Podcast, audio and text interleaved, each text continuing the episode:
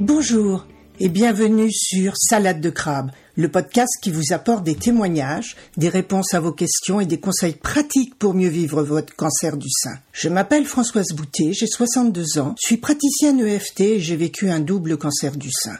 Pendant six mois, je me suis démenée pour comprendre ce qui m'arrivait, ce qu'on me faisait, et j'ai témoigné avec humour de ce combat dans mon blog et sur les réseaux sociaux. Je désire maintenant partager avec vous mon témoignage, afin que ce parcours et ces connaissances puissent vous aider à votre tour. Si cela vous plaît, je vous invite à me laisser un commentaire, par exemple à me dire si ce podcast vous aide. Et si vous avez aimé Salade de crabe, marquez 5 étoiles sur Apple Podcast, vous m'aiderez ainsi à le faire connaître. Et comme beaucoup de femmes vivent en ce moment même ce combat, parlez de Salade de crabe autour de vous et partagez-le sur vos réseaux. Vous aiderez ainsi des femmes qui n'osent pas parler de leur cancer et qui ont besoin d'aide. Vous pouvez me retrouver, ainsi que mon blog, sur mon site www.équilibrance-coaching.com.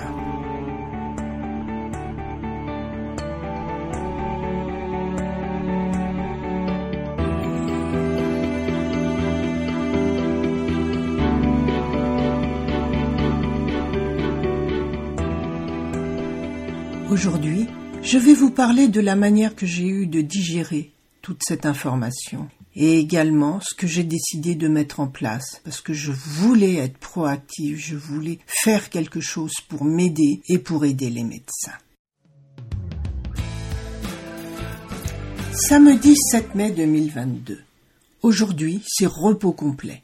Grasse matinée, lecture de niaiseries au lit, bref, je me suis accordé cette journée de repos. Et j'en ressors centré, reconnecté. Je n'ai plus l'impression de planer, d'être à côté de la réalité. Bref, j'ai enfin digéré le planning chargé qui m'attend. Et vous savez quoi? Je me sens vacances pour au moins trois mois, et non pas malade, et épuisé à l'avance de ce que l'avenir me préserve. Et quel joli lapsus est-ce que je viens de faire là, en disant préserve au lieu de ce que l'avenir me réserve. Et je l'ai laissé au montage, car je pense qu'il dit exactement le fond de ma pensée. Car je suis confiante en l'avenir et prête à relever le challenge des émotions et du stress chronique qui m'ont emmené à ce point précis. Car personnellement, je ne considère pas le cancer comme une maladie. En effet, notre corps détruit chaque jour des milliers de cellules mutantes qui, si elles étaient restées, se seraient transformées en cancer. Alors, pourquoi avoir laissé passer cette-ci mystère? Et puis peu importe au fond.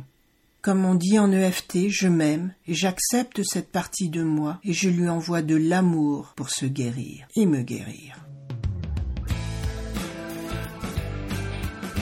Dimanche 8 mai 2022.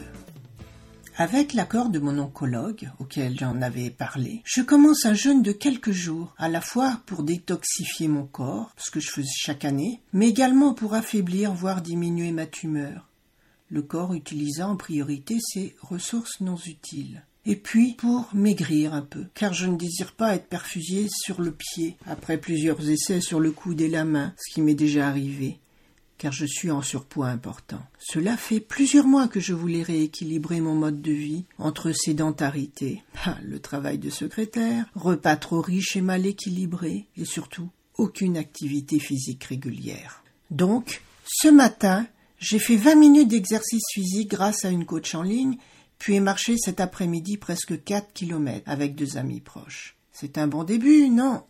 Et comme toujours, j'ai décidé de ne pas me prendre au sérieux et surtout de rire, car la vie est belle malgré tout. Et il faut savoir en profiter, il faut savoir regarder tous les petits bonheurs qui nous arrivent, qui nous sont offerts tout le temps, tous les jours.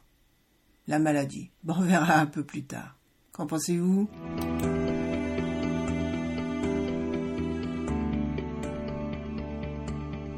Lors de l'épisode prochain, je continuerai à vous parler du petit jeûne que j'ai fait et puis de l'IRM et de l'annonce de la seconde tumeur.